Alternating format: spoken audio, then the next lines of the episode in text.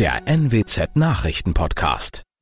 Guten Morgen zum Nachrichtenpodcast der NWZ. Mein Name ist Christian Osterloh. Moin.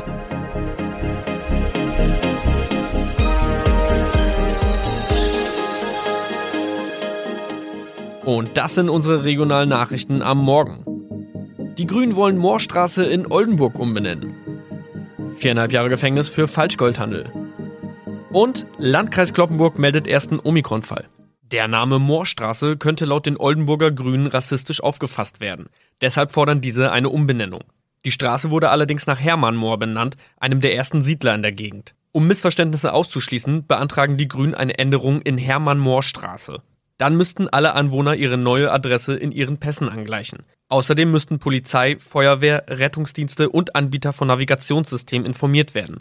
Die Stadtverwaltung schlug vor, ein Zusatzschild mit Informationen zur Person Hermann Mohr anzubringen. So könne man alle Irritationen beseitigen. Tobias G. musste wegen dem Verkauf von Falschgold am Mittwoch vor das Landgericht Oldenburg. Nachdem der Schortenser bereits im Mai zu einer Freiheitsstrafe von mehr als drei Jahren in Jever verurteilt wurde, betrieb er seinen Handel auf eBay Kleinanzeigen weiter. Das wog bei der Verhandlung schwer auf. Der 27-Jährige schrieb in die Inseratsüberschrift das Wort plated, was so viel bedeutet wie überzogene und nur vergoldete Ware. Da im weiteren Anzeigentext aber die Rede von einem Reinheitsgrad war und die abgebildeten Goldbarren eine Seriennummer trugen, handelt es sich hierbei um eine Täuschung. Tobias G. wurde zu viereinhalb Jahren Haft verurteilt. Ein weiterer Fall der neuen Omikron-Variante ist am Mittwoch im Nordwesten bekannt geworden. Der Kreis Kloppenburg bestätigt, dass eine Frau bei ihrer Rückreise aus Südafrika am Hamburger Flughafen positiv getestet wurde. Sie befindet sich weiterhin in Hamburg in Quarantäne. Da die Frau im Landkreis Kloppenburg lebt, sei auch das Gesundheitsamt Kloppenburg für diesen Fall zuständig. Zuvor gab es bereits bestätigte Omikron-Fälle in der Wesermarsch und im Kreis Leer. Das waren unsere Nachrichten aus der Region. Weitere aktuelle News aus dem Nordwesten finden Sie wie immer auf NWZ Online. Und Aktuelles aus Deutschland und der Welt hören Sie jetzt von unseren Kollegen aus Berlin. Vielen Dank und einen schönen guten Morgen. Ich bin Sabrina Frankos und das sind heute unsere Themen aus Deutschland und der Welt. Tests und freiwilliger Impfschub sollen die vierte Welle brechen, Prozess um den tödlichen Motorbootunfall auf dem Gardasee beginnt und EU-Urteil zu Milliardenbußgeld gegen Google. Mehr Corona-Tests und Tempo bei den Auffrischungsimpfungen. Genau so wollen die Ampelparteien die immer heftiger durch Deutschland rollende vierte Welle ja brechen. Bundesweit einheitliche Maßnahmen wie 2G bei öffentlichen Events oder eine Impfpflicht für Pflegekräfte soll es aber nicht geben.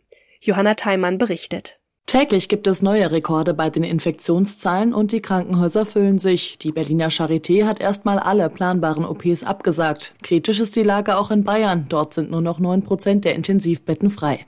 Um dem etwas entgegenzuwirken, planen die Ampelparteien unter anderem 3G am Arbeitsplatz. Ungeimpfte sollen sich täglich auf das Coronavirus testen lassen. Details sind aber noch offen.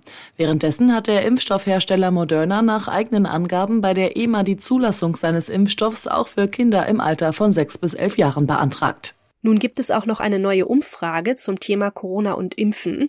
Ja, und in der Umfrage heißt es, dass mehr als die Hälfte der Deutschen für eine allgemeine Impfpflicht gegen das Coronavirus ist. Das ist eine Forsa-Umfrage im Auftrag des RTL NTV Trendbarometers. 53 Prozent, um genau zu sein, sagten, dass sie so eine Impfpflicht gut finden würden. 46 Prozent waren dagegen. Ja, für Ungeimpfte gibt es bald ja nicht nur in Sachsen Einschränkungen im Alltag.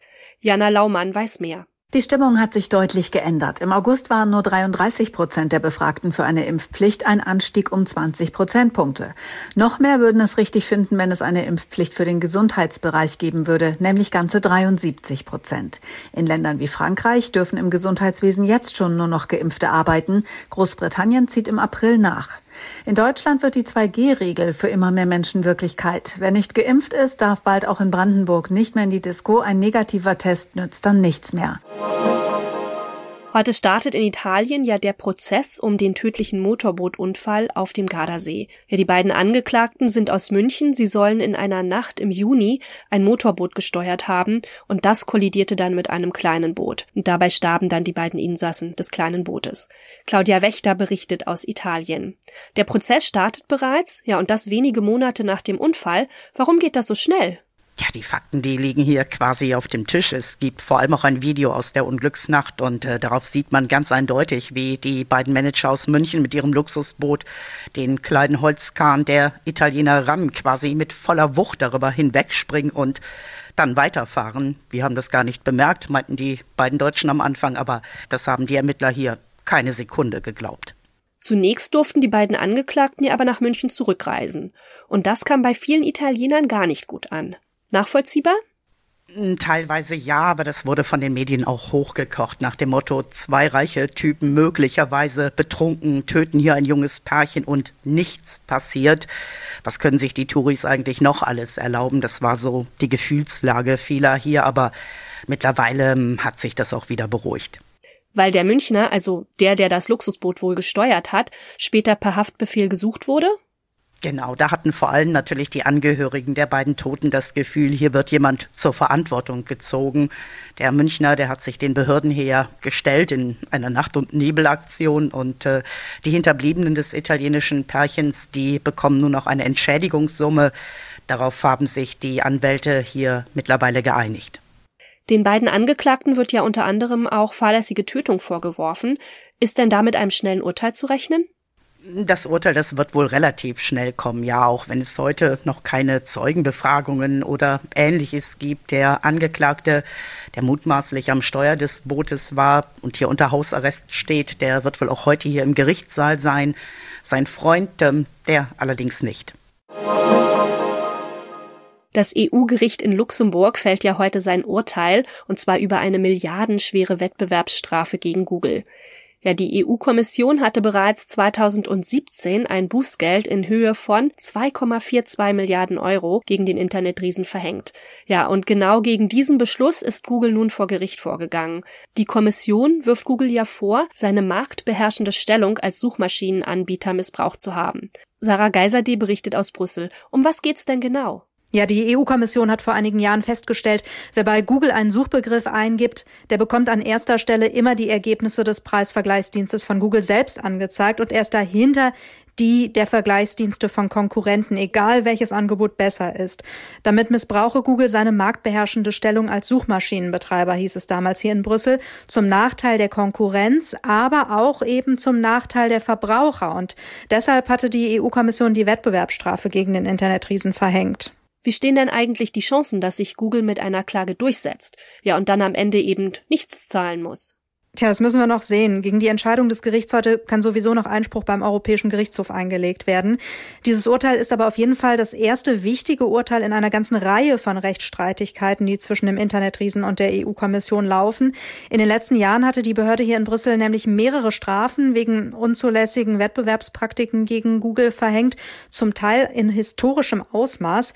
Die Europäische Verbraucherorganisation findet das Vorgehen der EU-Kommission gut und wir erwarten, dass der Gerichtshof diese Entscheidung in seinem Urteil bestätigt, heißt es da auch. Trübe Tage, trübe Stimmung muss nicht sein. Und deswegen geht's in unserem Tipp des Tages heute auch darum, wie man gesund und vor allem fit durch den Winter kommt. Es wird ja wieder kälter und auch wieder früher dunkel. Ja, und die graue Jahreszeit, die drückt dann bei den einen oder der anderen auch mal etwas auf die Stimmung. Und dann geht ja auch noch die Erkältungszeit wieder los. Das hilft auch nicht gerade. Mit ein paar Tipps zur Ernährung und Bewegung geht's aber, wie Michelle Cradell berichtet. Also Schnupfen und Husten machen ja schon wieder die Runde. Da ist es ja gut, das Immunsystem zu stärken. Gibt's da ein paar Tipps? Ja, die Klassiker kennen sicher viele. Im Winter fehlen uns ja vor allem die Vitamine C und D. Das heißt, viel Obst und Gemüse essen. Aber auch trinken ist wichtig, denn die Heizungsluft entzieht dem Körper auch Wasser. Dazu gibt's noch andere Tipps. Zum Beispiel Wechselduschen, also zuerst warm und dann ganz kalt.